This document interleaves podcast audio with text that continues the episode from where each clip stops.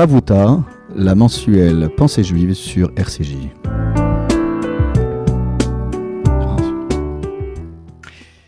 Chères auditrices, chers auditeurs de RCJ, bonjour. Bonjour Michael. Bonjour Olivier. Nous voici de retour pour une page de Chavruta, d'études en binôme sur un texte de la Torah qui nous permet à chaque fois euh, d'appréhender euh, les relations entre les uns et les autres euh, sous le regard de la Torah. Ces relations interpersonnelles, eh bien, nous les retrouvons dans un contexte très particulier, celui de la menace qui pèse sur les enfants d'Israël et en particulier les garçons. Et dans un contexte aussi menaçant, eh bien, nous avions vu la fois dernière qu'il y a cette préservation, cette manière de cacher et de sauver euh, Moïse qui va se retrouver donc dans un panier d'osier. Et c'est là où nous nous étions retrouvés à un moment donné très particulier où Myriam, euh, la sœur, va surveiller ce qu'il va advenir euh, de cet enfant, va le surveiller de loin. Et donc nous sommes au chapitre 2, verset 4. Alors, lecture. achoto merachok ledea. Alors, traduction, sa sœur se tint à distance pour observer, pour connaître ce qui va lui arriver, ce qui lui sera fait, littéralement.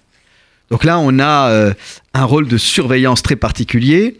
C'est la sœur et non pas la mère c'est la sœur, alors que la mère, on nous avait bien, on avait vu ensemble que c'est la mère qui l'avait placée dans ce panier d'osier, mais c'est sa sœur, en l'occurrence Myriam, même si son prénom n'est pas mentionné, euh, qui va se tenir à distance pour euh, veiller à ce que ce panier d'osier qui vogue sur les eaux du Nil euh, ne soit pas entravé dans sa navigation. Alors, déjà, on peut s'interroger sur le début du verset.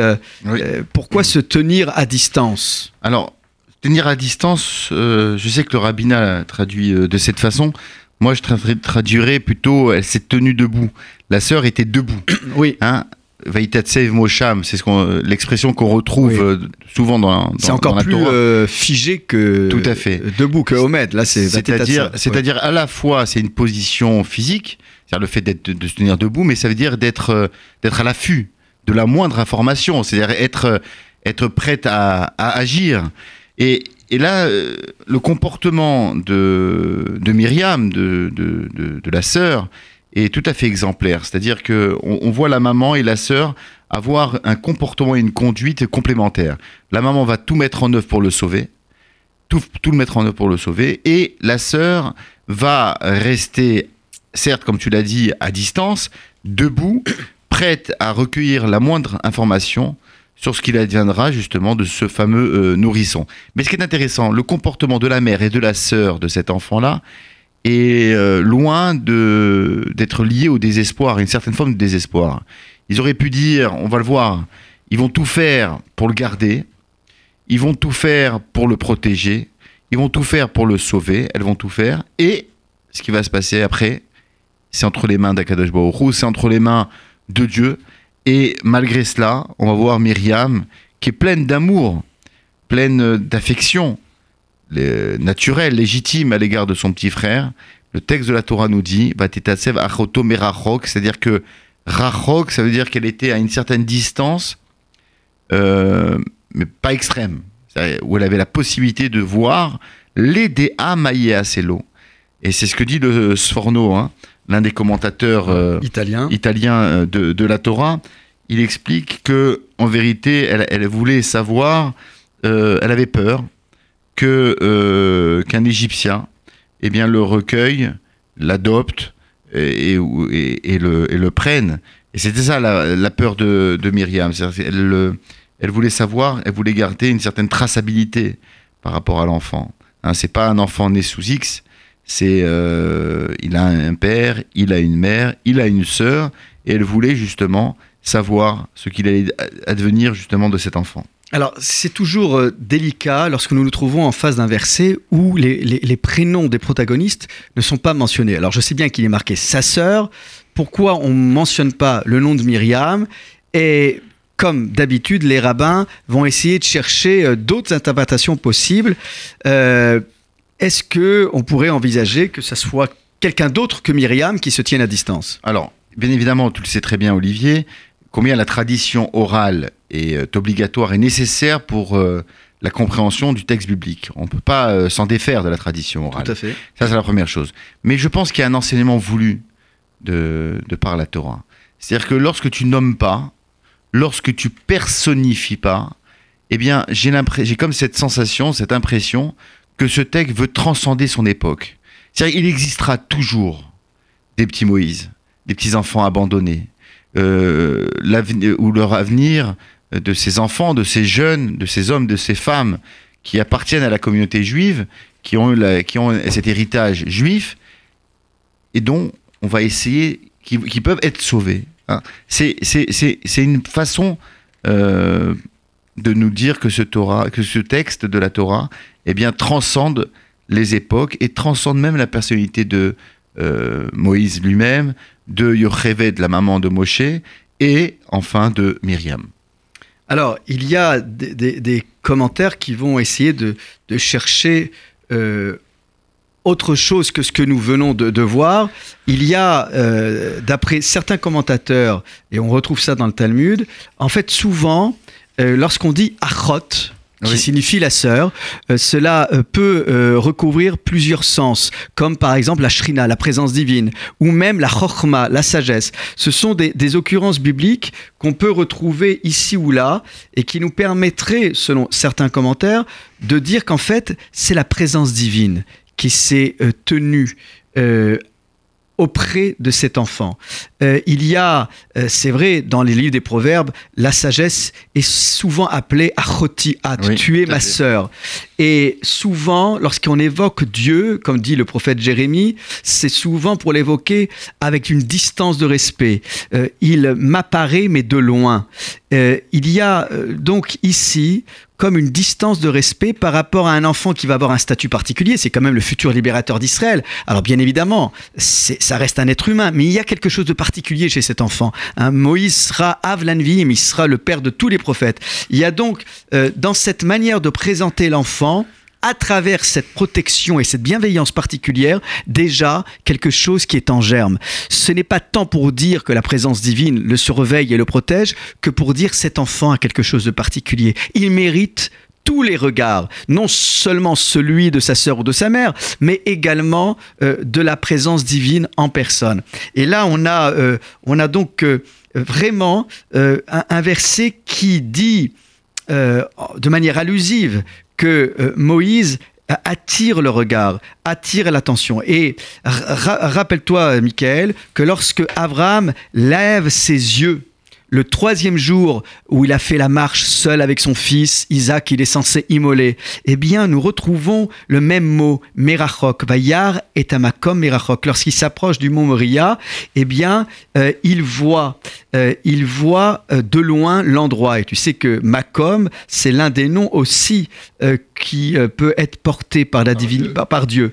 Donc, nous avons ici cette manière de se, de, de se tenir, voilà, l'endroit dans le lointain. Eh bien, ici, on, aperçoit, dire, elle se tient debout, cette présence divine, mais de loin. Et parfois, il faut, il faut pas évoquer juste un Dieu euh, près, proche et interventionniste. Parfois, c'est parce qu'il est loin qu'il y a quelque chose de très particulier qui s'exerce à notre endroit. Donc on a là, dans ce verset, une allusion très particulière au statut par- spécifique de Moïse à travers cette attention de tous les instants. Donc on pourrait dire que Achoto, il ne s'agirait pas de Myriam, mais de la sagesse et de la qui prévaut à ce genre de situation et la euh, présence divine. Non, En tout cas, Olivier, tu as tout à fait raison, mais si tu, euh, pardon, si tu auscultes au plus près justement les verbes qui sont employés, on a l'impression, euh, c'est comme si que la Torah nous était en train de, de témoigner que Myriam était une prophétesse.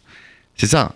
C'est-à-dire que euh, voir de loin, Da'at, on sait que c'est le savoir et la connaissance. Maïa, c'est l'eau, c'est-à-dire dans le futur, ce qu'il Il adviendra. de lui. ouais. C'est-à-dire, et c'est la raison pour laquelle le Talmud, euh, deux passages, on, on retrouve un enseignement euh, assez extraordinaire de la tradition orale. Donc dans le Talmud Megillah, page 14a, et euh, le, le Talmud Sota, page 13a, on nous dit que Myriam a prophétisé avant, elle était prophétesse, et qu'elle a prophétisé justement sur la naissance de Moshe en disant plus tard, euh, elle a dit à sa mère, eh bien, euh, tu, tu mettras au monde le libérateur d'Israël. Et au moment où justement elle a donné naissance à cet enfant, le texte nous dit, on l'a vu, Kitov où, c'est-à-dire que l'ensemble de la maison s'est rempli littéralement de, De lumière, et le texte de- du Talmud nous dit que son père, euh, Amram, qui était considéré comme le, le, le chef de la génération de l'époque, a embrassé sa fille sur la tête en lui disant Ma fille, ta prophétie, eh bien, s'est réalisée.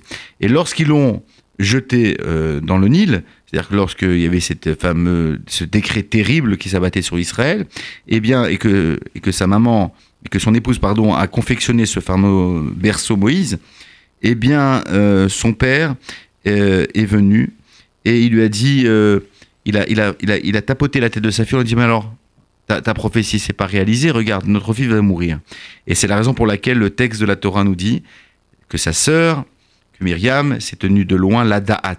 C'est-à-dire quoi? La da'at maïe besof nevuata. Elle voulait voir si sa prophétie allait se réaliser. C'est-à-dire qu'elle a été s'enquérir, bien évidemment, du bien-être de son petit frère, mais surtout pour voir com- comment la sa prophétie allait se réaliser et qu'elle allait bien se terminer. Effectivement, on va le voir par la suite que c'est Oui, euh, vrai, crescendo a- en termes de miracle. Il y a dans sa posture une, une forme d'attente Oui. et d'expectative. Exactement. Et on, on- on l'a vu également avec Jacob, quand il, il, Shamar et Tadavar, il garde la chose, Oui. il attend. Il est, et Rachid, dans son commentaire, avait expliqué oui, mais il attend de voir si les rêves de Joseph vont se réaliser.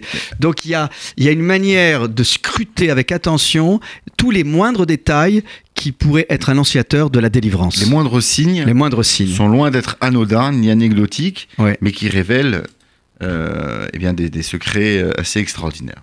Oui, donc là, on a, on, on a vraiment euh, un verset euh, très fort et très intense. Alors, euh, nous poursuivons peut-être euh, la lecture du à fait. verset 5. Et alors là, il y a un événement inattendu. Inattendu. Inattendu. Inopiné. puis- Voilà. Vatered bat parol ichotz al yeor venarotea olchot al yad yeor vatere et amata. Traduction. Or, euh, la fille de Pharaon euh, descendit pour euh, se laver, pour se baigner, littéralement sur le fleuve. En tout cas, vers le fleuve. Et ses suivantes, hein, ses compagnes, qui la suivaient sur la rive, elles sont là, elles sont bien présentes, et elle aperçut le berceau parmi les roseaux. Elle envoya sa servante qui alla le prendre. Là, on a un, un événement inattendu. C'est la fille de Pharaon qui se trouve au même moment des événements que nous avons vus dans les versets précédents, qui se trouve proche du fleuve et qui est censée s'y baigner. Elle n'est pas seule, elle est accompagnée de ses compagnes, donc de ses servantes. Et non contente d'être accompagnée, elle va même envoyer un- une servante pour aller chercher le berceau. Donc là, nous avons euh, euh, une situation euh, héroïque. La fille de Pharaon, la fille de celui qui se prend pour Dieu sur terre, celui qui a décrété qu'il fallait jeter tous les garçons dans, le, dans le Nil, ben elle, elle, elle, elle- va à l'encontre, hein, elle brave, elle défie l'autorité pharaonique, euh, la- l'autorité scélérate, et, pour aller euh, chercher, euh, chercher cet enfant. Alors, que pouvons-nous dire déjà sur la première partie de ce verset? Parce que cette fille de Pharaon, Elle n'avait pas de baignoire chez elle? C'est étonnant. C'était une princesse dans un palais royal. On sait que l'eau, c'était le luxe des, des, des gens riches et, et- et puissants. Et c'est justement. Pourquoi se déplace-t-elle jusqu'au Nil Et en plus, le Nil, c'est pas un endroit où on va se laver. On a l'impression, on va, on va plutôt. euh, euh, c'est comme quand nous, nous nageons euh, dans la mer, quoi. Oui. Voilà. Il y a une un autre, loisir. il y a une autre anomalie. C'est laver. Laver. Ouais. C'est pas pour se baigner, c'est pour laver, et en plus sur le Nil. Mm. Alors que normalement, on aurait dû dire Bayeor, dans le Nil. Donc là, il y a, il y a- il y a déjà une invitation à en faire une lecture symbolique à euh, à un deuxième degré. Alors, Quelle je- lecture pourrait-on proposer à nos auditeurs Alors, je te propose, selon la tradition orale, plusieurs interprétations. La première, c'est euh, le Midrash Sechel Tov qui nous dit mais il faisait très très chaud. Et donc, elle est partie à la piscine, quoi. Elle est partie sur le- dans le Nil pour se baigner. Ça, c'est la première explication. Le Pirkei des Rabbi Eliezer donne une autre explication. Il nous dit qu'elle était atteinte d'une maladie de la peau Oui. et euh, elle pouvait pas se laver à l'eau chaude. Et donc c'est la raison pour laquelle elle a été dans le Nil et on sait que le Nil était euh, voilà même en période de chaleur il, a, il gardait quand même une Oui, température. Encore une fois, ça répond pas à notre question. De l'eau froide, elle aurait pu en trouver dans le palais. Ouais, effectivement. Euh, le Talmud de Sota, il va dans ton sens et il dit en vérité que elle est descendue se laver de quoi? Migouloulé avia des idoles de son père. Ouli dabek tachat. Euh, le Talmud de, de Sota nous enseigne qu'en vérité, la fille de Pharaon qui s'appelle Batia, la fille de Dieu, eh bien, était en train de se convertir au judaïsme en se trempant justement dans un mikvé naturel qui, est le, qui représente le Nil. Donc cette immersion, cette baignade est en fait une immersion presque rituelle. Rituel et spirituel. Même si euh, à l'époque il n'y a pas de conversion. Tout à fait. Voilà, elle se, elle, elle se lave, elle, elle se sent sale, elle se sent souillée. Voilà. C'est parfois un bain. Irotz Megiloulé, c'est Voilà, se ça. laver des idoles de son père. C'est pas une question de conversion au judaïsme. Ça veut dire que elle, elle avait bien compris. Elle avait bien compris parce que le judaïsme n'existait pas avant, avant le nom de la Mhm. Torah. Il y avait les Hébreux. Mais c'est-à-dire qu'elle voulait, elle était en rupture, elle était en, en porte-à-faux avec l'enseignement, la culture, l'éducation qu'elle avait reçue de son père, et elle voulait, ta- ta- euh, elle voulait euh, faire table rase Alors- justement de son passé. Alors, ce qui est intéressant, Il y avait une transformation. Tout à fait. Dans le prolongement de ton explication, eh bien, on pourrait d'abord euh, répondre à la question sur Alayeur, sur le fleuve. Qui se prenait pour euh, le Nil, celui qui nourrit, celui qui irrigue l'Égypte C'était Pharaon lui-même. Et en fait, elle est Al, elle est au-dessus. C'est-à-dire qu'elle fait fi de cette autorité. C'est-à-dire qu'elle Elle, s'en moque. Oui. Nous, on Elle- demande son elle- père, mais la voilà, elle passe au-dessus de l'autorité de son père. Donc il y a non seulement une volonté de se départir de toutes les scories, de toutes les souillures euh, qu'elle a dû subir euh, dans la proximité de son père, mais en plus elle fait un geste euh, qui est un geste de défi, c'est un barou d'honneur. Voilà, je, je, je- je- voilà je, me baigne dans ce qui est l'autorité même de l'Égypte. Le Nil étant le, vraiment divinisé. La- la- la- bien évidemment, parce que c'est le Nil irrigué, euh, Voilà. justement lancé de toute l'Égypte ancienne, il n'y avait Mm. pas de, il y avait pas de source Et c'est intéressant parce qu'elle est avant l'heure euh, l'ouverture de la première plaie, parce que la plaie euh, du sang qui vient véritablement s'attaquer au centre même vital La de l'Égypte, elle, voilà, comme une... euh, Elle, est, elle est sûre. ouais, elle est de- au-dessus, à l'ailleurs. Il y a une troisième explication, Olivier, c'est le Malbim. Je trouve cette, elle, elle est très proche du texte. Et on dit en vérité, c'est un décret divin qu'elle euh, qu'elle aille se tremper dans le, dans, le fleuve. Parce que En derer bat- batameler, c'est pas une habitude d'une princesse d'aller se tremper dans un endroit où de très nombreuses personnes se trouvent. Au contraire, elle va s'isoler, elle va chercher euh, la quiétude, la sérénité, euh, et les bains, les hammams, etc. Elle va pas aller se baigner dans le Nil. Donc, c'est Dieu qui a créé justement cette, cette, ce- ce- ce- cette volonté, justement, qui a poussé la princesse égyptienne à aller se tremper, justement, dans, le, dans le Nil. Et Très donc, intéressant, en Oui, effet. Alors, il y a, y a un, un commentaire du, du Rashbam Oui. qui voit dans le verset une différenciation euh, établie entre, d'une part, euh, la fille de Pharaon et les jeunes filles. Parce que quand on regarde bien, en fait, on, on s'aperçoit que elle, elle descend au plus près du Nil pour Ouais. s'y émerger, alors que les jeunes Elles sont filles sont, à l'Iad, elles sont Ouais. voilà sur la rive. Et, et là, il y a quelque chose de très intéressant, dit-il, c'est qu'en fait, on est dans un cheminement de, de complémentarité. Yocheved la mère a placé l'enfant dans le panier d'osier, qui était proche du fleuve, elle le cache de telle manière, de manière très élégante, de sorte à ce que ceux qui se promènent près du bord du fleuve ne pourraient discerner la présence de cet enfant. Seule une personne qui se baignerait au centre, au sein même du fleuve, pourrait distinguer la présence. Et c'est vrai que des fois, quand on se baigne dans un fleuve ou dans une mer, c'est vrai qu'on n'a pas du tout la même euh, vision, Perception. la même perception, la même fait. visibilité. C'est intéressant de voir qu'en fait, c'est la fille de Pharaon qui peut, elle, discerner ce que les jeunes filles ne pourront pas discerner. Alors maintenant, la question, c'est de savoir euh, pourquoi elle, a pris le risque euh, de, solliciter la complicité, de solliciter la complicité euh, de ces jeunes filles. Pourquoi ce n'est pas elle en personne qui va faire la totalité de l'opération de sauvetage? Alors on va, on va revoir tout ça dans quelques instants après une pause musicale. À tout de suite.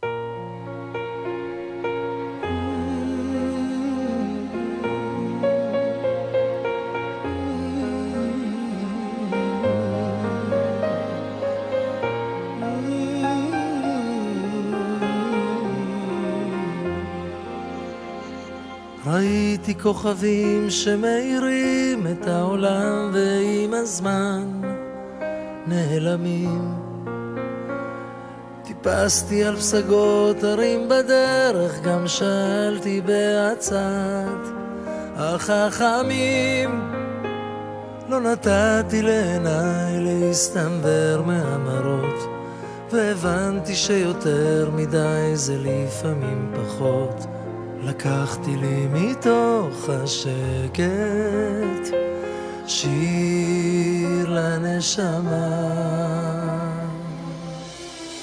אין עוד מלבדו, מלוא כל הארץ כבודו, הקדוש ברוך הוא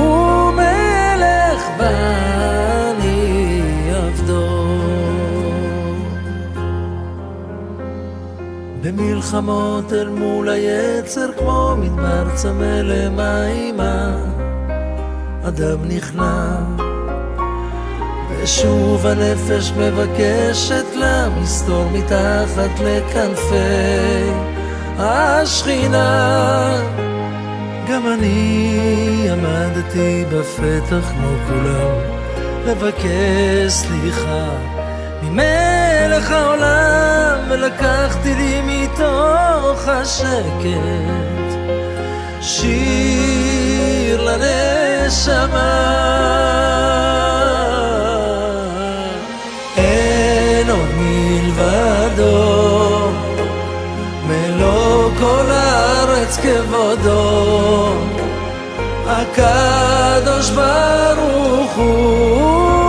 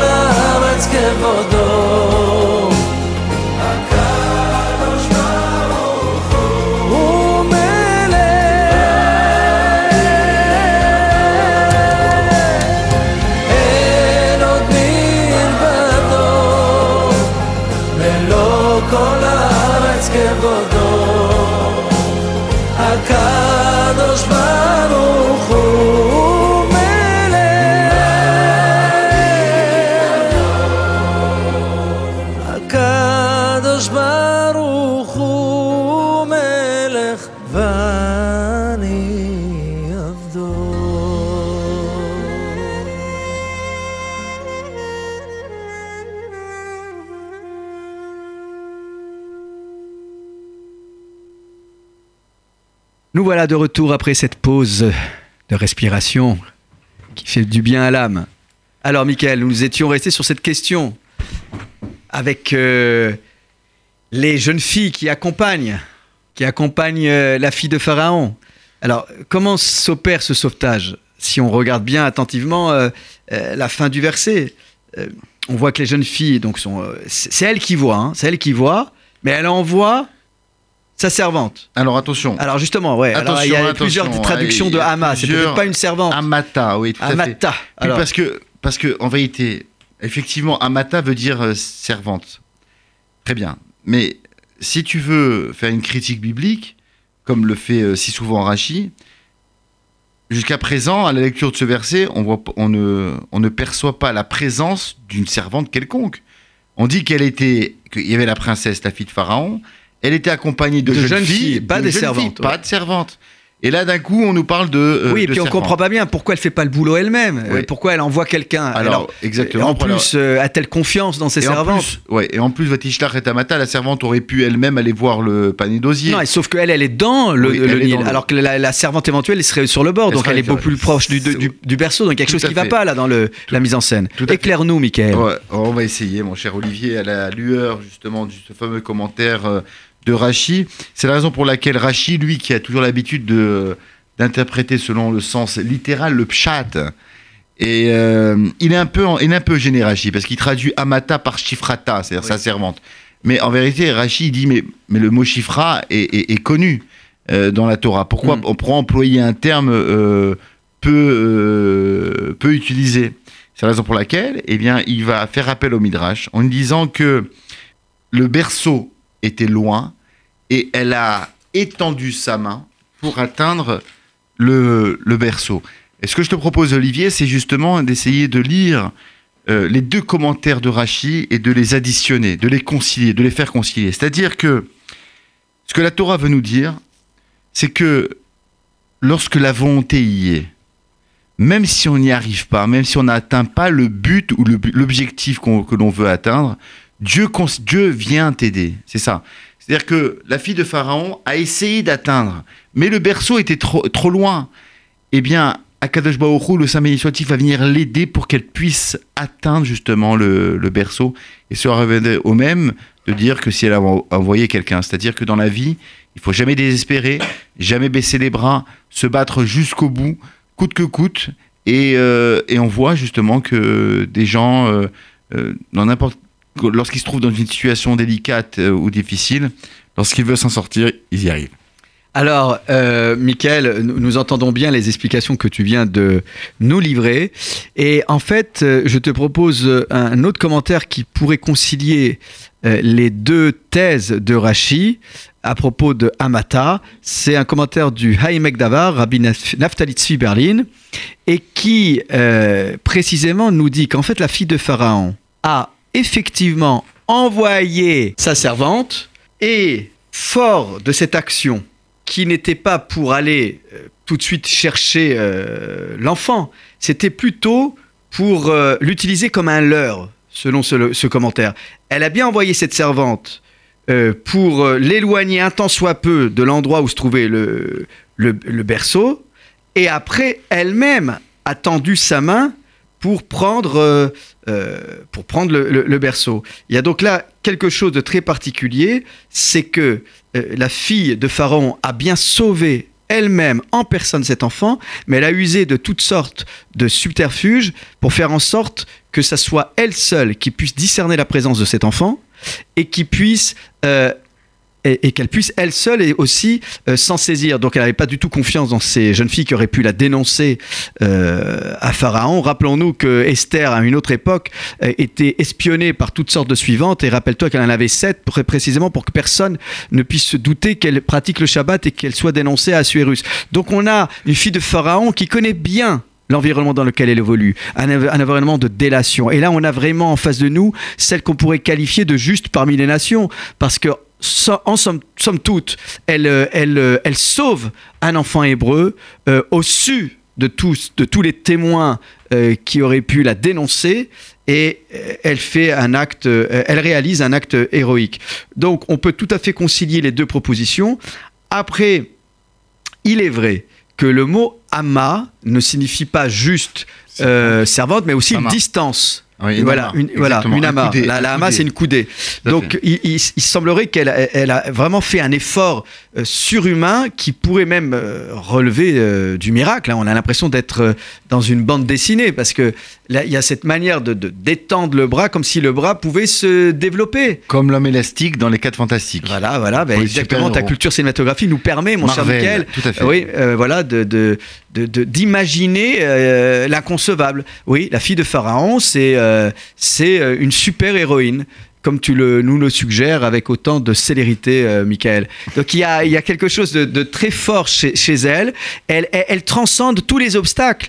Et, parfois, c'est vrai qu'on se surprend dans la vie lorsque, euh, pendant des événements aussi douloureux que la guerre, il y a des gens qui se sont révélés, parmi les plus simples, des, parmi les anonymes, des gens révélés, qui se sont révélés hyper courageux. On se demande même comment ils ont pris autant de risques.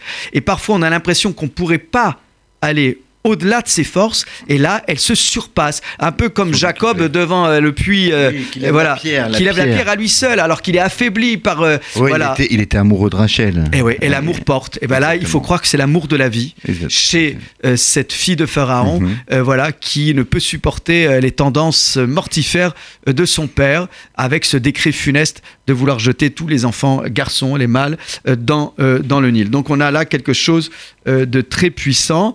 Maintenant, là où on pourrait aussi s'interroger sur cette force, c'est qu'il y a chez cette fille de Pharaon un rassemblement de, de forces physiques, de forces spirituelles, et qui réunit en elle, ben, elle lui donne une puissance euh, incroyable. Il y a euh, là encore euh, une providence divine qui n'est pas étrangère à cette super héroïne.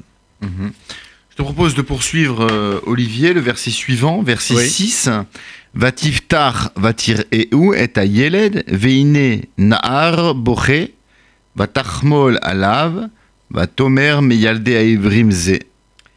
Alors, traduction du verset euh, 6, elle euh, l'ouvrit, hein, ce berceau, elle euh, y vit l'enfant. C'était. Alors là, on n'est plus dans Yeled, on est euh, dans Nahar, Ouais, c'est un peu bizarre. Et voici qu'un jeune homme pleure. Elle euh, eut pitié de lui et elle dit c'est un, euh, c'est un enfant des Hébreux, celui-ci. Il fait partie des enfants hébreux. Donc il y a chez cette euh, fille de Pharaon une agilité et en même temps une empathie, une sensibilité où elle perçoit déjà que cet enfant est en détresse en raison de ses origines hébraïques. Alors que pouvons-nous dire à, à ce sujet?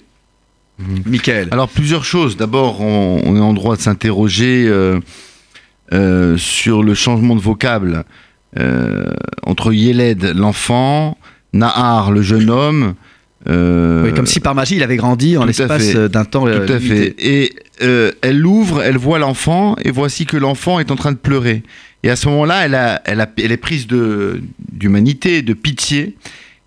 Bon, très bien, ça on peut comprendre. Mais après, pourquoi a-t-elle besoin de préciser c'est un enfant Celui-là, lui, c'est un enfant des Hébreux.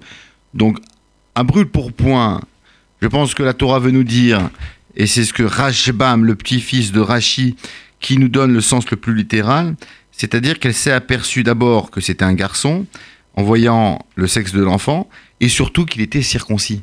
Et c'est comme ça qu'elle est, elle, en, le voyant, en- en- en prenant euh, l'enfant euh, dans ses, dans ses bras, elle s'aperçoit que c'est un enfant euh, des Hébreux. Oui, il faut préciser à l'attention de nos auditeurs Oui. et auditrices que Moïse est né circoncis. Oui, tout à fait. Ouais. Tout à fait. Donc, Moïse était né une forme de circoncis. complétude qui est mise en avant par, Tout à fait. par nos commentaires. Tout à fait, tout à fait. Et, euh, et donc, euh, Rachid, lui, il explique par rapport au changement entre enfant et, et- et jeune homme, c'est-à-dire qu'il il pleurait, il avait un pleur anormal, comme le pleur d'un adolescent. Nahar, c'est celui qui est, qui, est, qui est éveillé, qui est à l'éveil. Ça veut dire, l'adolescent, c'est celui qui, euh, qui a tous les sens, qui commence à, à prendre une certaine maturité, donc il est euh, sensible au monde qui l'entoure. Et ça, le Nahar. Donc, en vérité, ce qui, est incompréhensible, Olivier, c'est que un, un jeune homme qui pleure, euh, ça ne fait pas fondre en larmes. C'est-à-dire, ça, fait, ça appelle pas auprès de nous une certaine pitié, une miséricorde comme, comme un- le pleur d'un nourrisson. Et ça qui est incroyable. C'est-à-dire que elle voit un, un- un enfant et après, elle voit, euh, voici, voici, c'est bizarre hein, cette expression, voici un jeune homme qui pleure. Qu'est-ce que ça veut dire, Olivier? Et après, elle, prie, elle, elle, elle eut pitié de ce. de- de- Alors, il- Rachid il dit Oui. Et Kol Nahar, c'est-à-dire que sa voix était comme le, le, le son, comme la voix d'un adolescent. Et, euh, et Narmani n'est pas d'accord avec Rachid, je te donne simplement les différents commentaires hein, pour après euh, choisir celui qui est le, le, le plus à même à entrer dans les, euh, dans les, dans les mots du texte. N- Narmanide il dit que dès que un, un être humain est mis au monde, il s'appelle Nahar. Il le prouve, Narmanide. Ça, c'est la première explication. Et euh, Ramban, il dit, c'est-à-dire quoi euh, comme un jeune homme, c'est-à-dire Kanahar, Becharitzut ou Zrizut, c'est-à-dire que c'était des pleurs, euh, des pleurs euh, répétés et, euh, et continues. Voilà, répétés et continues. Euh, Sforno, lui, ce fameux, le rabbin italien, il dit que le comportement de cet enfant-là n'était pas comme considéré comme les. Il, avait un, un pleur spécial, et, et c'est la raison pour laquelle, eh bien, Batia, la fille de Pharaon, va le prendre euh, sous son aile pour le protéger, pour le sauvegarder et pour le, bien sûr le sauver d'une mort certaine. Oui, alors c'est c'est assez particulier comme situation parce que on a l'impression dans, ce texte et euh, euh, en écoutant les commentaires que tu viens euh, d'invoquer euh, qu'il y a euh, que tu viens d'évoquer pardon il y a il y a dans cette situation quelque chose euh, qui doit attirer notre attention. On a un enfant qui est présenté subitement comme un euh, jeune homme. Euh, tu as parlé de la voix. Et en fin de compte, c'est ce qu'elle distingue. On a l'impression qu'elle distingue, avant de distinguer l'enfant en tant que tel, elle, elle distingue une voix. C'est ce que dit Rachi. Et, et- et- et cette voix, c'est déjà la voix euh, de l'annonce de la délivrance. En fait, on a un, enfant qui se distingue de par sa voix. Alors c'est vrai que plus tard on dira qu'il aura un embarras de langage, mais la voix de Moïse ne s'éteindra jamais. Euh, Moïse, encore une fois, est le père de tous les prophètes. Il y a donc chez lui déjà des signes précurseurs d'une forme de maturité, de perception euh, des événements, de sensibilité spirituelle. Et puis, certains commentaires vont jusqu'à dire que cette euh, perception était telle que Bithia elle-même n'est pas indifférente à, cette sensibilité. Euh, en fin de compte, ce qu'elle voit aussi, euh, parce que c'est vrai, on dit elle, elle ouvre et elle le voit l'enfant. Il y a une forme de répétition. Elle le voit l'enfant. En fait, elle le voit avec l'enfant. Et de qui parle a priori le verset, de, de Dieu. Donc il y a toujours cette présence divine dont on a parlé depuis le début de notre étude, poursuit Moïse à tel point que même la fille de Pharaon est capable de discerner, de percevoir, de ressentir la présence divine. Cet enfant n'est pas un enfant comme les autres. Ce qui lui permet aussi de dire à la fin, cet enfant c'est un hébreu. Donc il y a, il y a un, hébreu, euh, alors bien sûr, elle peut tout de suite imaginer que c'est un hébreu parce qu'elle connaît les décrets scélérats de son père, donc ça peut être qu'un hébreu qui soit jeté sur les eaux du, du- du- du Nil. Mais il y a peut-être aussi toute cette accumulation de signes précurseurs qui font dire à Bithia, lui, c'est un hébreu. Et hébreu, le premier hébreu qui a annoncé comme tel, c'est Abraham. Et donc, c'est l'idée d'être un passeur de messages. Moïse, sera, cet enfant sera plus tard un passeur de messages, quelqu'un qui, euh, qui, fera, euh, qui fera passage, qui pourra permettre euh, des, passerelles et, et- construire des ponts entre les uns et les autres. Alors, c'est très joli, Olivier, ce que tu viens de dire. Je voulais simplement compléter sur justement un passage magnifique du Talmud et je dédie justement cet enseignement à toutes les mamans juives qui euh, vont se reconnaître dans, dans, la, dans, dans l'action justement de la mère de Moïse. C'est-à-dire que le Talmud dit en vérité, donc, elle, lors- lorsqu'elle a, a fabriqué, façonné ce fameux berceau, elle l'a construit à l'intérieur comme une roupa, comme un dénuptial en disant la mère, en faisant partir son enfant, en disant peut-être qu'un jour il, il, il aura pas le mérite, j'aurai pas le mérite moi d'avoir mon fils vivant, de pouvoir le, lui construire, de pouvoir euh, euh, euh, décorer et animer justement cette fameuse roupa. Et c'est ça, c'est ce que dit le, Talmud, mais la Shastailo imo roupat neurim bateva. C'est-à-dire qu'elle lui a fait une véritable, un véritable dénuptial. Sa mère a dit peut-être que je n'aurai pas le mérite, justement, de l'accompagner le jour où il se mariera.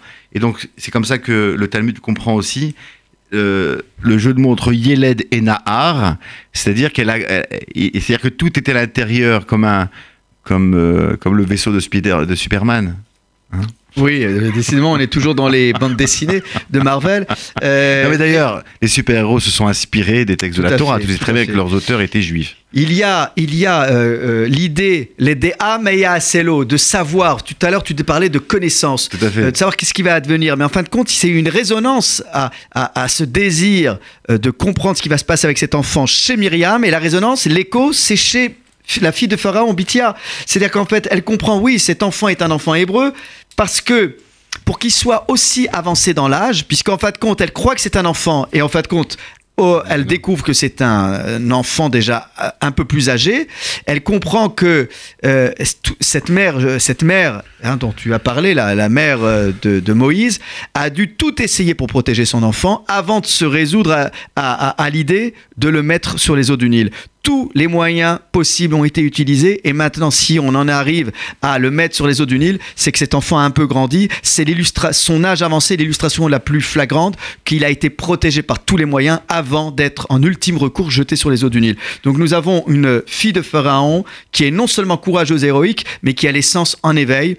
Eh bien, je voudrais euh, avec toi dédier cet enseignement à Mireille Fagele-Knoll, bat Yitzhak Israël, euh, qui est morte, brûlée, assassinée en plein Paris parce que juive et dont nous clôturons l'année, euh, c'est aussi euh, un appel à la vigilance de tous ceux et celles qui peuvent exercer un sens de paternité, de maternité à l'endroit des personnes plus vulnérables, des personnes seules, des personnes âgées qui, en raison de leur appartenance à la communauté juive, peut- peuvent se sentir menacées.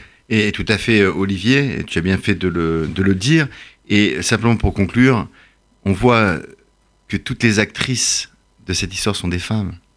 C'est-à-dire, il y a la mère de Moshe, il y a la, sœur de Moïse, Myriam, et il y a cette fameuse princesse. Et c'est elles ensemble qui vont donner naissance à la Géoula. Et c'est ce que le Talmud nous dit, c'est que euh, le peuple juif a été libéré et délivré d'Égypte grâce au mérite des femmes juives. Razak, merci à toi, euh, merci à nos auditeurs et auditrices. Euh, Shabbat Shalom, Michael. Shabbat Shalom à tous nos auditrices et auditeurs. À très vite. À très vite, Shabbat Shalom à toutes et à tous. Ravuta, la mensuelle Pensée juive sur RCJ.